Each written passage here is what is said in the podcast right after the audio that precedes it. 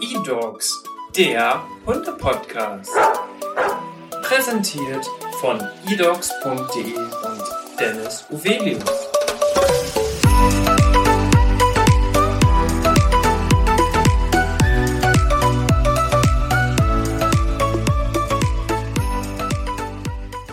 Hallo und herzlich willkommen zu einer neuen Podcast-Folge. Mein Name ist Dennis Uvelius, ich bin der Hundetrainer der eDogs Academy und heute bin ich zum dritten Mal bei Dr. Claudia Rade.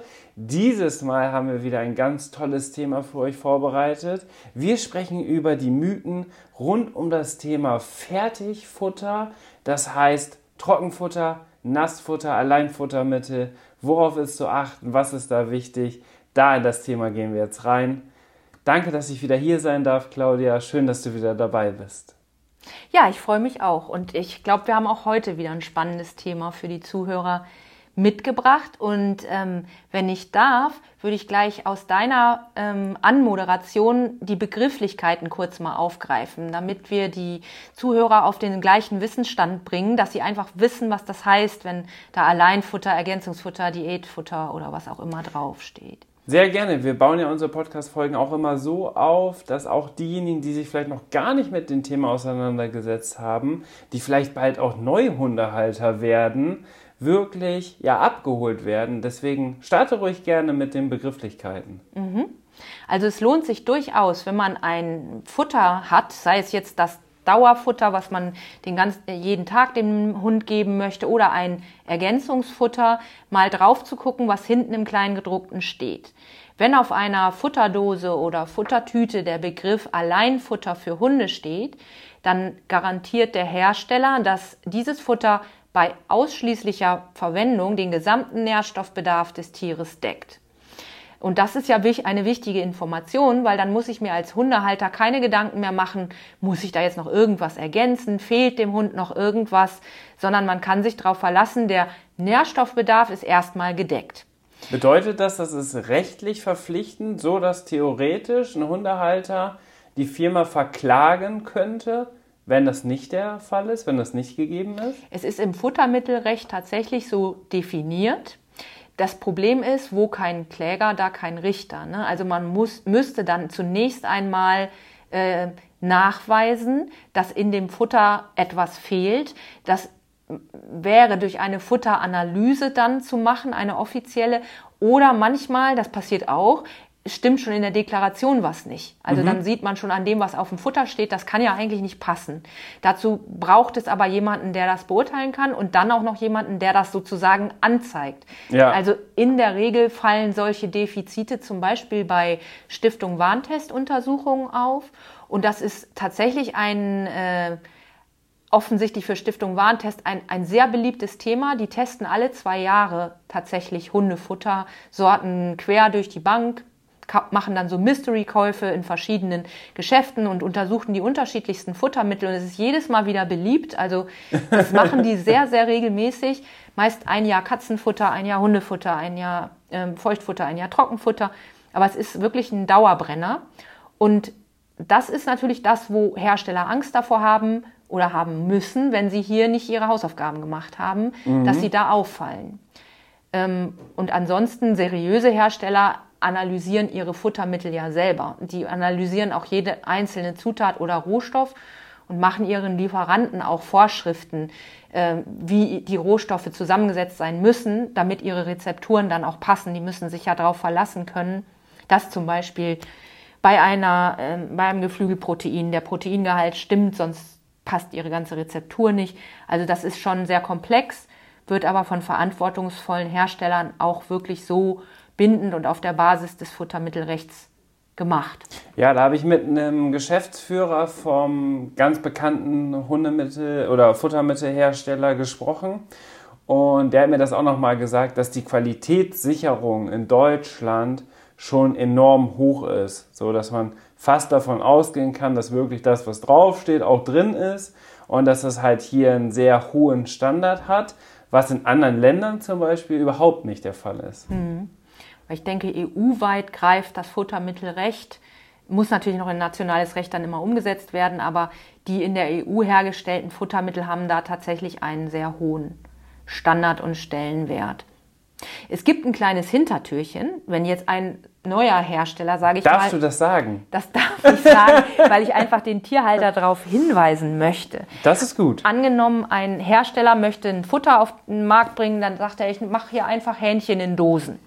Und Ja. ähm, ja, jetzt ist das aber, weiß ich eigentlich, das ist ja nicht ausgewogen, da kann ja nicht alles drin sein, was der, das Tier braucht, aber es wird es unheimlich gerne fressen und ich kann das ziemlich teuer verkaufen, weil es steht drauf Huhn pur. Was der dann draufschreiben kann, ist Ergänzungsfuttermittel. Ne? Dann nimmt er quasi sich selbst aus der Verantwortung und schiebt diese Verantwortung den Tierhalter zu, der dann ja darüber informiert ist, dass dieses Futter jetzt nicht ausreichend ist, um den Ah. Tagesbedarf des Hundes zu decken. Und da sagt er quasi, lieber Tierhalter, ich stelle dir dieses hoch, hochwertige Ergänzungsfuttermittel Huhn in Dosen pur zur Verfügung. Aber was du jetzt noch dazugeben musst, damit der Bedarf deines Tieres komplett gedeckt ist, das überleg dir mal selbst. Ne? Das ist natürlich eine sehr anspruchsvolle Aufgabe für einen Tierhalter. Und- Und das, da möchte man eigentlich schon Experten, Empfehlungen oder Hilfe haben, damit das Tier eben alles bekommt, was es braucht. Also Und wirkt vielleicht für den unwissenden Hundehalter, der vielleicht jetzt neu Hundehalter ist, was ich gerade schon angesprochen habe, nicht vielleicht die Verpackung und das ganze Design auch wie ein Alleinfuttermittel, dass man sich da sicher fühlt, hey, ich habe hier Hund pur für meinen Hund, ich bin gut aufgestellt, ich brauche gar nicht irgendwas anderes. Und ganz klein dabei steht diese Begrifflichkeit, deswegen ist gut, dass du das jetzt ansprichst, diese Begrifflichkeit Nahrungsergänzungsmittel geht man aber als Hundehalter vielleicht gar nicht drauf ein. Übersieht man vielleicht auch, ist vielleicht auch vom Verpackungsdesign so deklariert, dass es gar nicht auf den ersten Blick vielleicht erkenntlich ist. Das ist ja dann auch schon auf gewisse Art und Weise vielleicht fahrlässig, gefährlich. Andersherum, ja, ist die Verantwortung natürlich bei dem Hundehalter, der die Verantwortung übernommen hat und sich einen Hund angeschafft hat.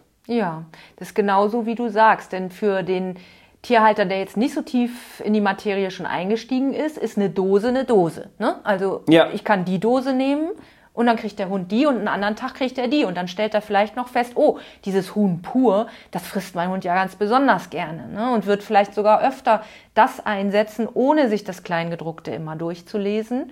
Und da ist er schon auf eine qualifizierte Beratung angewiesen. Ne? Also ähm, was ja gut ist, ähm, bei manche Tierhalter kaufen ja ihr, ihr Futter auch online ein. Die Deklaration, die, die normalerweise auf der Verpackung steht, muss ein Online-Händler ja immer auf der Produktseite auch zur Verfügung stellen. Das heißt, es ist jetzt nicht schlimm, dass man die Dose nicht sofort in der Hand halten kann und von allen Seiten betrachten kann. In den Produktinformationen muss alles stehen, was Ja. normalerweise auf der Verpackung sichtbar ist. Und da ist es manchmal sogar noch besser zu lesen, weil es nicht so klein gedruckt ist. Stimmt?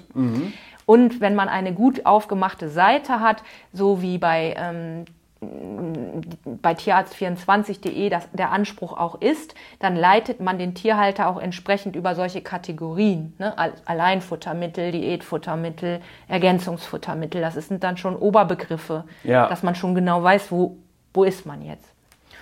Und im Fachhandel kommt man nicht drum rum, tatsächlich eine Brille aufzusetzen und dann auf das Kleingedruckte auch mal zu schauen. ne?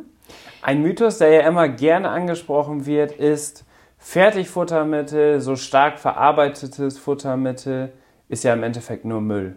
Also höre ich leider auch in unserer Hundeschule immer mal wieder, dass sowas gesagt wird. Ich selber fütter meinen Hund zum Beispiel ausschließlich mit Trockenfutter, was ein Alleinfuttermittel ist.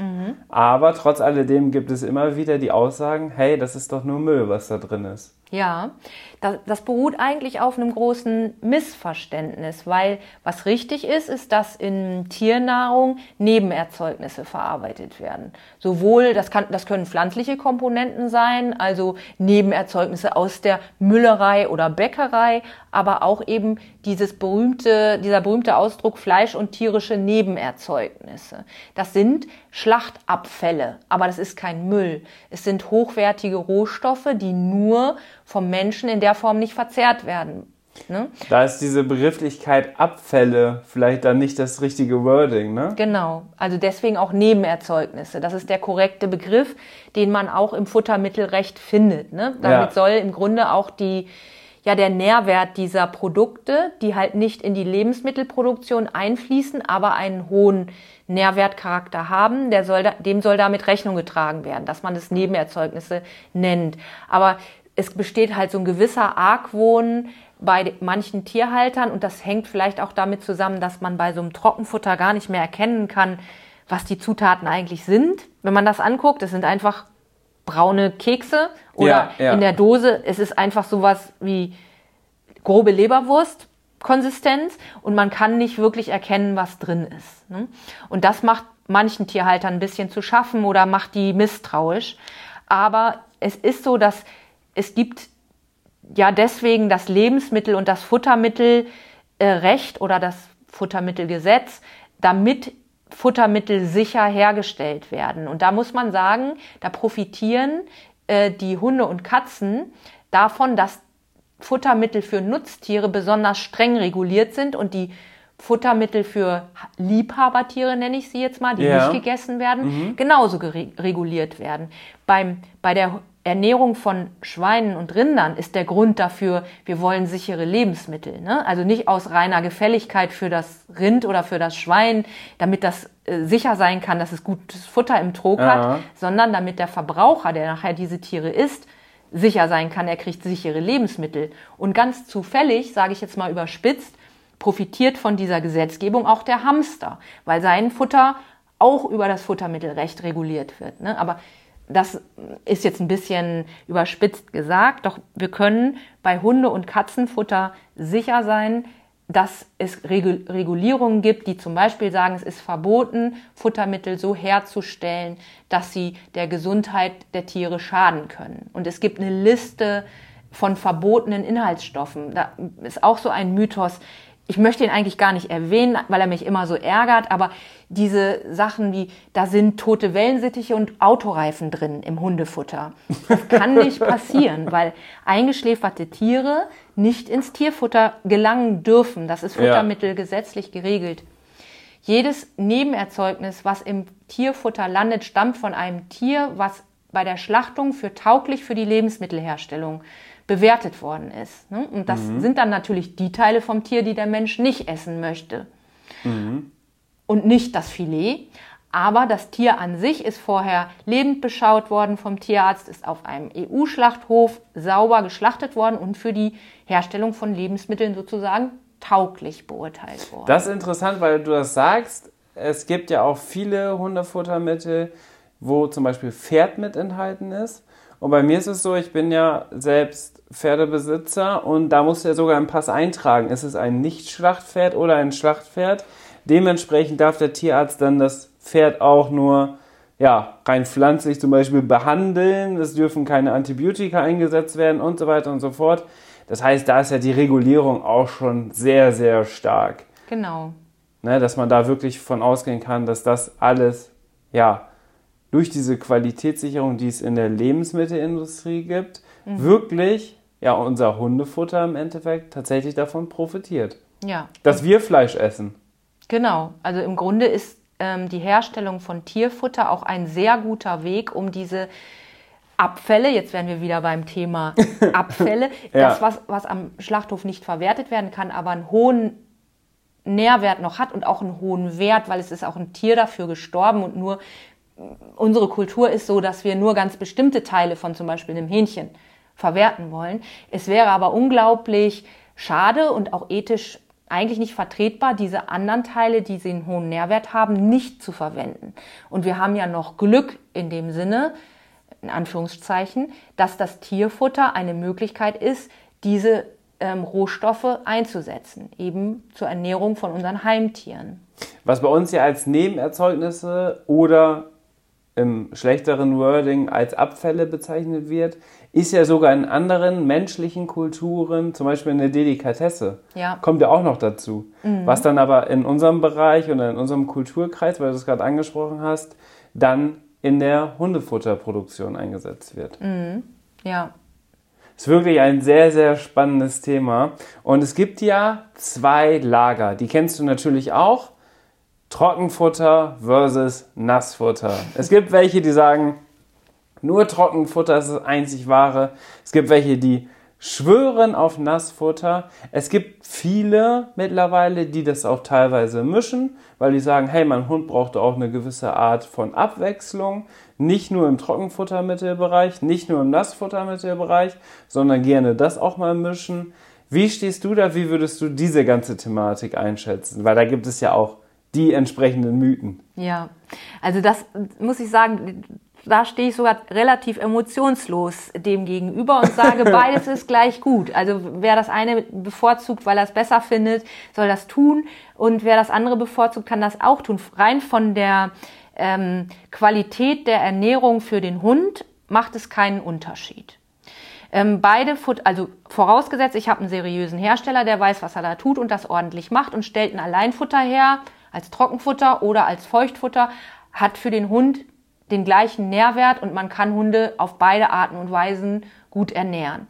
In der Regel sind Trockenfutter etwas preiswerter. Das kann eine Rolle spielen, wenn man einen großen Hund zu ernähren hat. Ja. Wenn man das mit Feuchtfutter versucht, dann ist man eine Menge Euros los und eine gute Zeit am Tag beschäftigt, damit Dosen aufzumachen, weil Dosenfutter oder Feuchtfutter besteht zu 70 bis 80 Prozent aus Wasser. Das heißt, ich muss, wenn ich meinen Hund mit Feuchtfutter ernähre statt mit Trockenfutter, ungefähr die vier- bis fünffache Menge Feuchtfutter in Gramm äh, pro Tag verabreichen, ah, okay. um, ja, die, klar. um die Trockenfutterration energetisch und nährstoffmäßig darzustellen. Also es ist so eine ganz grobe Faustzahl. Viele Leute wissen das nicht und gerade beim Mischen ist das auch wichtig, weil ich aufpassen muss, wenn ich zwei Futter mische, dass ich nicht insgesamt über die Tagesration komme. Was man ja nicht machen darf, ist die empfohlene Futtermenge, die auf dem Trockenfutter steht, plus die empfohlene Tagesfuttermenge, die auf dem Feuchtfutter steht, zu geben. Dann hätte man gleich die, den doppelten Energiebedarf dem Hund zur Verfügung gestellt und das geht nicht lange gut ohne Gewichtszunahme. Ähm, wie gesagt, die Faustzahl wäre, wenn ich von ähm, Trockenfutter auf Feuchtfutter switche, habe ich wahrscheinlich die vierfache Menge im Napf, vier bis fünffache mhm. Menge. Kommt ein bisschen auf die Energiedichte im Produkt an. Ähm, ich kann abwechselnd beides füttern. Ich kann beides in einem Napf mischen. Das ist überhaupt kein Problem, obwohl das oft in den in den Medien etwas anders dargestellt wird, dass es dann heißt, Hunde und Katzen könnten äh, Trocken- und Feuchtfutter nicht zusammen verdauen. Also das ja, wäre nicht also möglich. Ist ein No-Go, ist ein Mythos. Ja, aber das stimmt nicht, weil ähm, am Ende ist es so, im Magen kommt alles zusammen. Das hat schon meine Oma gesagt. Ne? Also wenn es dann so um Nachtisch und Hauptgang und Suppe geht, im Magen kommt alles zusammen. Ist und, auch so. Und es geht aus dem Magen auch erst wieder raus, wenn es flüssig ist. Das heißt, auch Trockenfutter bleibt so lange im Magen, bis es durch Verdauungssäfte, dazu getrunkenes Wasser vollständig verflüssigt ist und dann geht's erst in den Dünndarm weiter. Und das ist im Prinzip für normale Hunde auch überhaupt gar kein Problem. Die fressen halt das Trockenfutter. Viele beobachten, dass sie 10 bis 30 Minuten nach der Mahlzeit oft zum Wassernapf gehen und ordentlich was hinterher trinken. Dann wird das Ganze im Magen nochmal eingeweicht und dann geht's weiter in den Darm. Ist dann quasi Nassfutter. Dann ist es quasi Nassfutter. Und das würde, wenn man beides mischt, ja nur bedeuten, das Nassfutter im, im Magen ist vielleicht ein bisschen schneller verflüssigt. Das ist dann halt die erste Portion, die aus dem Magen in den Dünndarm übertritt. Und dann später folgt halt das eingeweichte Trockenfutter. Aber das macht verdauungsphysiologisch gar keinen Unterschied. Also wenn, wenn man halt mischen möchte, muss man beachten, dass die Futter, die man mischt, zusammenpassen und dass die Menge passt. Ne? Also ja. wenn, wenn, beides ein allein, man hat einen ausgewachsenen Hund und man hat eine Dose, die ein Alleinfutter für ausgewachsene Hunde ist, Trockenfutter, Alleinfutter für ausgewachsene Hunde, dann muss man das nur noch in der richtigen Menge mischen. Und weil das nicht ganz so einfach ist, haben wir das bei unseren äh, Tierarzt 24 Diäten jetzt auch so gemacht, dass wir die Mischfütterungsempfehlung schon auf die großen Säcke, zumindest da ist Platz, und auf der Internetseite auf tierarzt24.de die Mischfütterungsempfehlung schon hinschreiben. Also wenn jemand mischen möchte, dann ah, schreiben ja. wir die Mengen hin. Also wir machen es dann ein bisschen, wir denken, die einfachste Art ist, man sagt entweder, wir haben nur diese kleinen 400 Gramm Dosen, eine Dose oder eine halbe Dose, Viertel wird schon kompliziert, plus dann passen wir die Trockenfuttermenge entsprechend an. Ne, das sind dann manchmal nur 10, 20, 30 Gramm oder ja. je nachdem, wie groß der Hund ist, halt auch deutlich mehr. Aber wir nehmen das schon mal dem Tierhalter ab, dass er selber rechnen muss. Wir haben das schon mal einmal über die, er kann das auch selber nachrechnen, weil wir die Energiegehalte dazu angeben, die Kaloriengehalte. Aber wir geben schon eine ganz klare Empfehlung, die in der Fütterungstabelle zeigt, hey, wenn du Feuchtfutter dazu gibst, musst du deine Trockenfutter-Tagesration deutlich reduzieren. Mhm. Spannend. Die Information, wie man sich das dann nicht unbedingt selber ausrechnen muss, das packen wir auch einmal in die Show Notes. Dann können sich alle Zuhörer und Zuhörerinnen das einmal genau bei euch auf der Internetseite anschauen. Und was mich jetzt ganz persönlich noch interessiert, das habe ich auch noch nie jemanden gefragt, fällt mir gerade ein, was ich mir aber einfach so bildlich gut vorstellen könnte. Gibt es Unterschiede zwischen Trocken- und Nassfutter? Was die Zahnhygiene angeht. Ich kann mir, ich kann mir schon jetzt eher vorstellen, dass Trockenfutter bezüglich der Zahngesundheit vielleicht besser ist als Nassfutter. Wie würdest du das einschätzen? Da gibt es unterschiedliche Studienergebnisse dazu, aber wenn man Zahnpflege über Futter realisieren möchte, dann geht es eigentlich nur mit Trockenfutter oder mit entsprechenden Ergänzungsfuttermitteln. Also es gibt auch ähm, Ergänzungsfuttermittel, die sind nicht ganz trocken, die sind aus diesem Bereich der halbfeuchten Futtermittel. Das ist so diese knetbare Konsistenz. Mhm. Also da, da gibt es äh, bestimmte Produkte, die ähm, dadurch, dass sie Kauaktivität anregen und Speichelfluss auch eine Zahnpflegewirkung haben. Aber was man muss sagen. Da ist der Effekt aber nicht so, nicht so hoch, oder? Also das kann ich mir ja, es kommt auch immer darauf an, wie die Hunde diese Artikel annehmen. Ja, ne? Also ja. es setzt natürlich immer voraus, dass so ein Artikel gekaut wird. Und das machen nicht alle Hunde. Manchmal sind die Dinger so klein, dass ein großer Hund die einfach so abschlucken kann ja, oder nur einmal drauf beißt, zwei Stücke draus macht und die dann schnell runterschluckt. Dann ist natürlich der Zahnpflegeeffekt nur gering. Ähm, man kann ja dem Hund nicht erklären, du musst das jetzt mindestens drei Minuten kauen, damit deine Zähne gereinigt werden. Ne? Das mhm. geht ja nicht.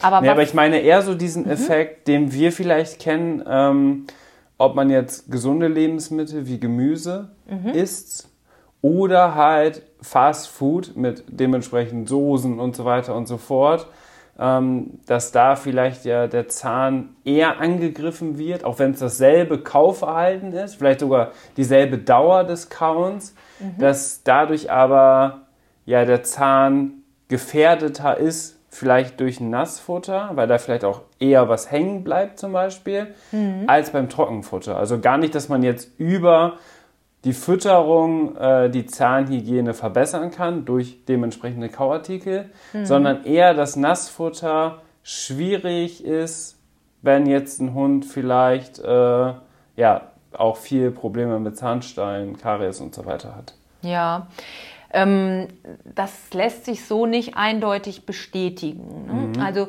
was ganz klar ist, was wegfällt bei ähm, Feuchtfutter ist, dass vielleicht eine gewisse mechanische Reinigung durch das Beißen von Trockenfutter gegeben ist. Das ist beim Feuchtfutter ja nicht da. Ja, genau. Aber man muss auch sagen, dass nicht jedes Trockenfutter automatisch die Zähne pflegt. Ne? Es gibt Trockenfutter, das kann man sich vorstellen, das verhält sich im Maul des Hundes wie Chips beim Menschen. Da wird einmal drauf gebissen, dann ist alles zerkrümelt. Da ist nichts mit, ja, jetzt sind da große Brocken und die schieben noch irgendwie Zahnbeläge ab. Ne? Also das muss dann schon ausgewiesen sein auf dem Futter, dass es Zahnpflegeeigenschaften hat, sonst sind die nicht vorauszusetzen. Ne? Okay. Und es gibt tatsächlich eine ähm, Veterinär-Dental-Gesellschaft, das heißt eine, ein, eine Vereinigung von, ähm, ähm, von Tierzahnärzten, die solche Artikel bewerten, also ähm, Kauartikel zum Beispiel oder auch Alleinfuttermittel auf ihre Zahnpflegeeigenschaften. Und wenn ein Futter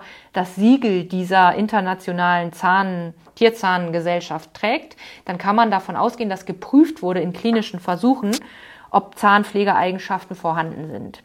Alles andere ist so ein bisschen Trial and Error und auch Erfahrungswert. Ne? Also manche Leute sagen, es geht mit diesen Kauknochen total gut, andere geben ihren Hunden echte große Knochen, die ähm, solche Oberschenkelknochen vom Schaf oder vom Rind und sagen, wenn die da zwei Stunden dran rumkauen und den Gelenkknorpel abkauen, dann merke ich, das hat einen Effekt auf die Zahngesundheit, mhm, auf die Sauberkeit. Ja. Und am Ende des Tages, wenn es den Leuten um saubere Zähne beim Hund geht, muss man tatsächlich sagen, äh, zur Vorbeugung von Zahnstein ist das Einzige, was wirklich nachgewiesenerweise wissenschaftlich was bringt, tägliches Zähneputzen. Ja.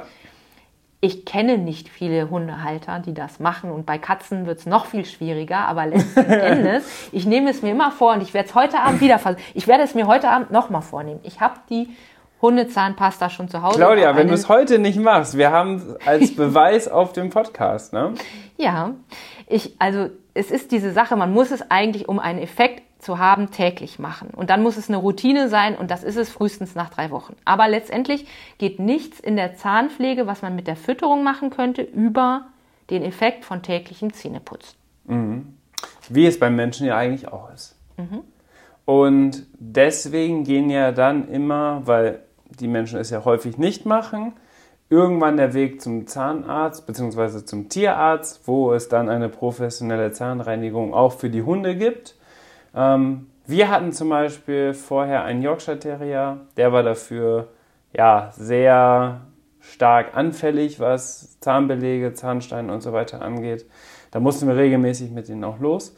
Jetzt haben wir einen American Shepherd, der ist jetzt neun Monate alt und der hat strahlend weiße Zähne. Ich hoffe, es bleibt auch eine ganz lange Zeit so. Und bei denen ist es wirklich so, dass ich den gezielt Kauknochen gebe, womit der sehr lange beschäftigt ist, dass der auch mit verschiedenen Spielzeugen aktiv kaut, so dass dadurch auch einfach ein bisschen Reibung entsteht. Und wie gesagt, ich fütter ihn komplett mit Trockenfutter. Und bis jetzt muss ich sagen, ist noch keine einzige Verfärbung zu sehen. Ähm, was glaube ich schon ganz gut ist. Also da versuche ich extra jetzt, weil wir halt die schlechte Erfahrung mit dem vorherigen Hund gemacht haben, ähm, was wir aber auch wirklich nicht äh, groß verändern konnten. Beim Yorkshire Terrier die Zähne zu putzen ist vielleicht auch nochmal ein bisschen anspruchsvoller als jetzt beim mittelgroßen Hund. Ne? Also der bietet das einfach an. Mit denen haben wir das auch viel mehr geübt in der Sozialisierungsphase, dass wir ihn überall anfassen können, dass ich ihn ins Maul fassen kann. Also ihn könnte ich jetzt theoretisch wirklich gut die Zähne putzen, das ist auf jeden Fall machbar. Aber dieses Thema hat mich nochmal ganz persönlich beschäftigt. Mhm. Und deswegen wollte ich das nochmal gezielt jetzt hier in dieser Fragestellung mit reinnehmen, weil ich ja auch ein Alleinfuttermittel, ein Trockenfutter für meinen Hund ausschließlich fütter. Ja. Und ich achte zum Beispiel auch darauf, dass ich ganz wenig nur mit Leckerlis arbeite. Vor allem nicht mit den Leckerlis, die gefühlt, ja, sehr zuckerhaltig sind, eigentlich wie, wie äh, Bonbons für Menschen sozusagen, sondern dass ich auch die Leckerlis eigentlich das Trockenfutter benutze. Mhm. Und eigentlich nur bei ganz gezielt, wenn ich das Gefühl habe, dass er irgendeinen Mangel, eine Mangelerscheinung hat, was er zum heutigen Zeitpunkt aber noch nie hatte, dass ich dann halt mit Nahrungsergänzungsmitteln arbeiten würde. Mhm. Also so wie ich es auch für mich selber machen würde, würde ich es auch für meinen Hund machen. Und Jetzt aktuell passt aber alles und wir sind so eigentlich ganz gut aufgestellt mit einem Trockenfutter. Also ja. dieses, was viele machen, alle möglichen Variationen und immer was anderes und so weiter. Mein Hund braucht Abwechslung. Das ist vielleicht auch die letzte Frage, die ich dir stellen möchte. Hat das so einen großen Mehrwert, immer Abwechslung reinzubringen?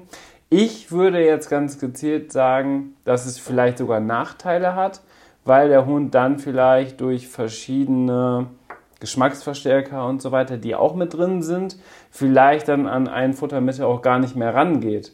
Na, das hört man ja auch immer wieder, mein Hund frisst zum Beispiel das Trockenfutter nicht mehr so gut, weil ich ihm Nassfutter gegeben habe und weil er vielleicht jetzt eher das Nassfutter bevorzugt als das Trockenfutter. Ich wollte ihn aber eigentlich nur einmal in der Woche eine Abwechslung bieten, aber das sorgt dann für Probleme. Oder ja. wie, wie siehst du das? Was hast du da für Erfahrungen gesammelt? Ja, also ähm, grundsätzlich hast du recht. Hunde brauchen keine Abwechslung im Napf. Das ist eher der Tierhalter, der das braucht, weil er das Gefühl hat, er muss mal, er kann nicht immer das gleiche braune Bröckchen aus dem gleichen Sack. Ähm, in den Napf tun. Also ich, um das ein bisschen provokant zu sagen, ich habe manchmal das Gefühl, da leidet mehr der Tierhalter, weil der sich emotional nicht abgeholt fühlt, wenn er nur das machen darf. Weil Füttern ist einfach für viele auch Liebe. Ne? Das ist eine ja. Interaktion mit dem Tier, die ganz viel mit Fürsorge und Liebe zu tun hat. Und das kann doch nicht sein, immer nur den gleichen Sack auffalten, den Futterbecher rein, braune Bröckchen in den Napf und in zwei Minuten sind die weg. Da muss doch mehr da zu machen sein. Die wollen sich auch mehr Arbeit machen. Das steckt auch oft hinter dem Mischen von Trocken- und Feuchtfutter, dass man einfach einen Arbeitsgang mehr hat, weil man noch was untermischt. Mhm. Aber letztendlich brauchen Hunde diese Abwechslung nicht. Also da gilt auch ganz klar, never change a running system. Wenn man ein Futter gefunden hat, was der Hund gerne frisst, gut verträgt, sein Gewicht konstant hält, gut geformte kleine Häufchen macht, und ein glänzendes Fell hat, dann sollte man tunlichst daran gar nichts ändern und sich auch nicht verunsichern ja. lassen, weil auf dem Hundeplatz gerade mal wieder alle eine neue Futtersorte entdeckt haben, die jetzt das Nonplusultra und das einzige ist, was man füttern kann. Ne? Also mhm. da versuche ich immer Menschen den Rücken zu stärken, die einfach für sich und ihren Hund schon die gute Lösung gefunden haben. Dann wäre der einzige Grund, warum man davon wieder abweicht oder etwas wechseln muss, Entweder weil sich die Altersstufe ändert, dass man irgendwann sagt, jetzt braucht der Hund ein Seniorfutter ja. oder, oder er ist ausgewachsen, er braucht jetzt ein Erwachsenenfutter. Oder es stellt sich irgendeine diätpflichtige Erkrankung heraus und ja, dann muss ein ja. Diätfutter her.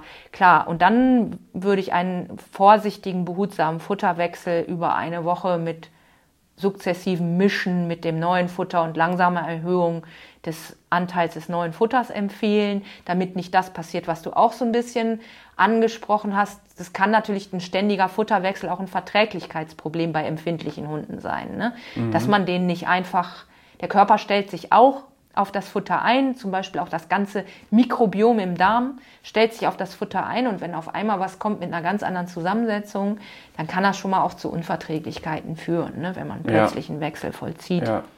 Der ganze Magen-Darm-Trakt muss sich ja dann erstmal an die neue Zusammensetzung, auch wenn es nur andere Anteile sind, vielleicht sogar dieselben selben Sachen, muss sich ja trotzdem erstmal wieder daran gewöhnen. Ne? Mhm. Und lustig fand ich auch, was du erwähnt hast, dieses, diese in die man geraten kann. Der Hund akzeptiert das alte Futter nicht mehr, weil man mal ja. aus Versehen einmal Feuchtfutter gegeben hat. Mist. Das ist natürlich, das betont nochmal den Aspekt, ähm, den man beim Hund hat, bei der Katze nicht so, aber bei, bei Hund und Mensch hat Füttern eine ganz hohe soziale Komponente.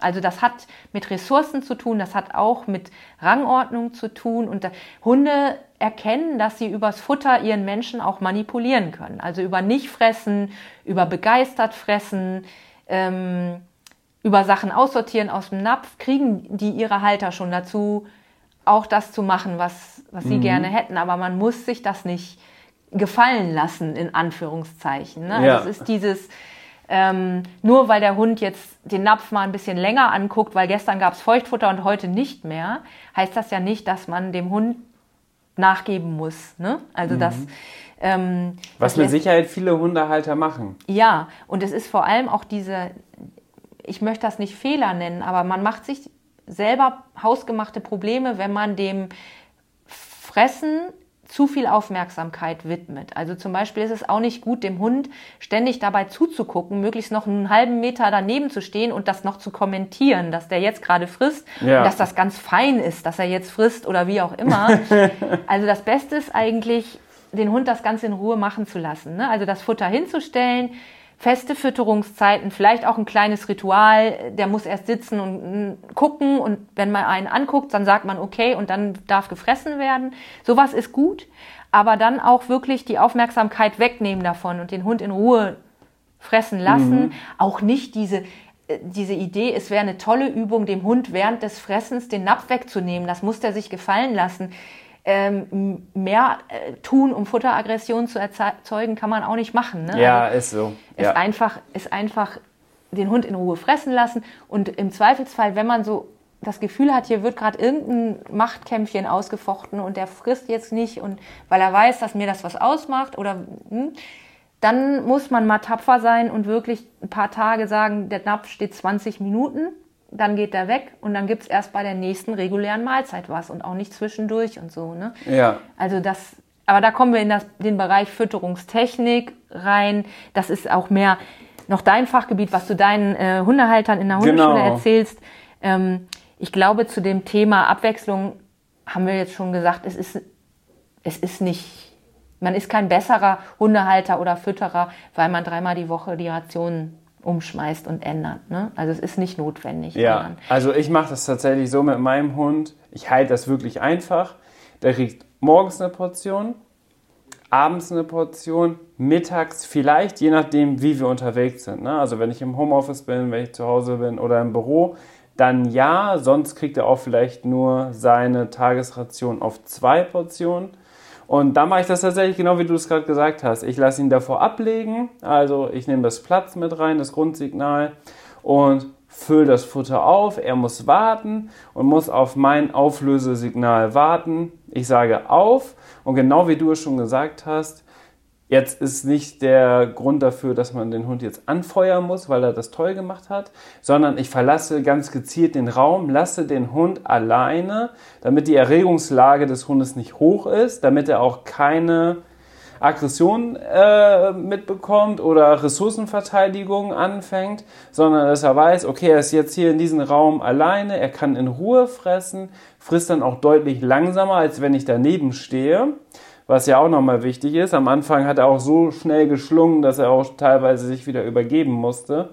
Und genau aus diesem Grund mache ich immer diesen selben Ablauf, frage dann immer wieder was ab aus der Hundeerziehung, aus dem Hundetraining und kann das kombinieren mit der Fütterung. Und damit ist er ganz entspannt. Und genau so wollen wir es haben. Ne? Ja. Und auch wenn jetzt zum Beispiel ein anderer Hund zu Besuch kommt und der wird gefüttert, kann ich meinen Hund hinlegen weil er genau weiß, wie der Ablauf ist. Und der andere Hund kann vor seinen Augen was fressen. Er geht da dann nicht bei, sondern er wartet auf mein Auflösesignal. Das heißt, so hat man ja die Impulskontrolle auch nochmal mit drin, was ja auch nochmal ein wichtiges Thema ist. Und das ist, glaube ich, auch nochmal wichtig. Und so einfach kann man sich das machen. Und das ist einfach unser Alltag und das ist einfach praxistauglich. Und da mache ich jetzt keinen großen das ist jetzt keine Zeremonie, wie er sein Futter bekommt, sondern wirklich so einfach, wie es nur geht. Ja. Und ich glaube, das ist auch eine ganz gute Zusammenfassung zu unserem Thema mit dem Fertigfutter. Ja. Man braucht kein schlechtes Gewissen zu haben, weil es einfach ist. Ne? Man ja, kann genau. diese, diese kommerziellen Lösungen schon nehmen. Wenn man sich einmal überzeugt hat, dass es ein seriöser Hersteller, dass es ein korrekt für die Altersgruppe zusammengesetztes Futter ist.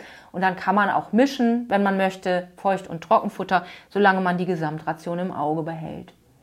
Claudia, vielen Dank, dass wir die dritte Podcast-Folge auch noch aufnehmen durften, dass wir über das ganze Thema sprechen konnten. Und ich glaube, wir haben rund um das Thema Hundefütterung, vor allem aus tierärztlicher Sicht, was ich ganz spannend finde, aus wissenschaftlich fundierter Sicht, äh, einmal darauf geschaut, nicht wertend, sondern wirklich, äh, wie du es ja auch immer gut beschrieben hast, gut argumentiert hast, so dass es diese ernährungsphysiologische Sicht darauf unabhängig davon, was die Ethik sagt, unabhängig davon, wie ich mich selber ernähre, wie ein Hund zu ernähren ist, sondern ganz im Gegenteil, dass jeder sich jetzt einmal anhand dieser drei Podcast-Folgen, die wir aufgenommen haben, ein gutes Bild machen kann, und für sich selber jetzt genau entscheiden kann, was möchte ich für meinen Hund und was möchte ich nicht.